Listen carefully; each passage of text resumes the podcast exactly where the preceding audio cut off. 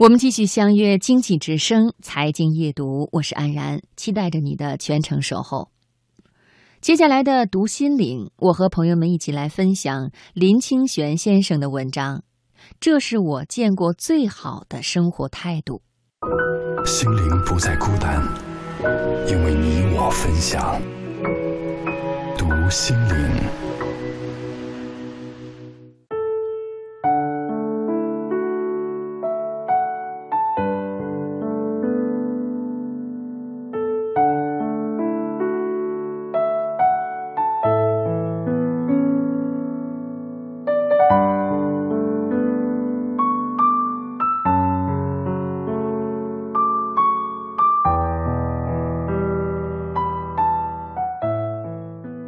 朋友买来纸墨笔砚，请我题几个字，把它挂在新居的客厅墙壁上。这使我感到有些为难，因为我自知字写的不好看，何况已经有很多年没写书法了。朋友说：“怕什么？挂你的字，我感到很光荣，我都不怕了，你怕什么？”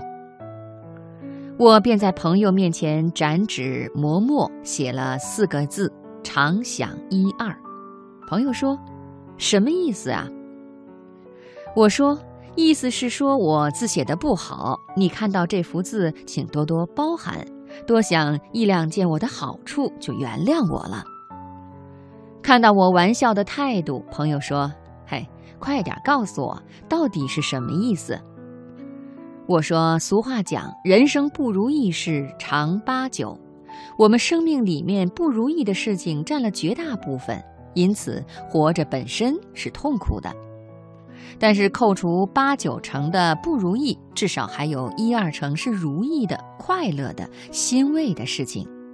我们如果要过快乐的人生，那就得常想那一两成好事，这样就会感到庆幸，懂得珍惜，不致被八九成的不如意所打倒了。朋友听了非常欢喜，抱着常想一二回家了。几个月之后，他来探视我，又来向我求字，说是每天在办公室里劳累受气，一回家之后看见那幅常想一二就很开心，但是墙壁太大，字显得有点小，你再写几个字吧。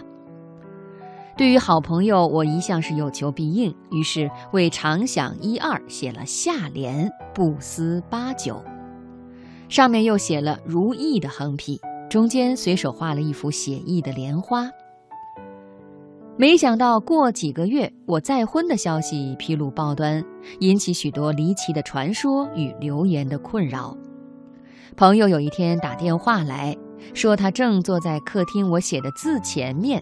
他说：“想不出什么话来安慰你，念你自己写的字给你听吧。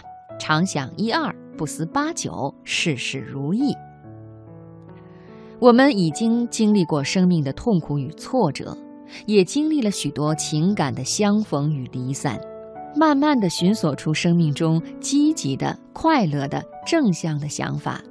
这些想法正是常想一二的观念。我从小喜欢阅读大人物的传记和回忆录，慢慢归纳出一个公式来：凡是大人物都是受尽苦难的，他们的人生几乎就是人生不如意事十之八九的真实证言。但他们在面对苦难时，也都能够保持正向的思考，能够常想一二。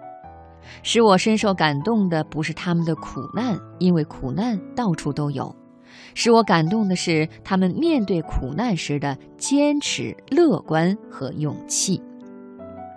原来如意或不如意，并不是决定于人生的机遇，而是取决于思想的瞬间。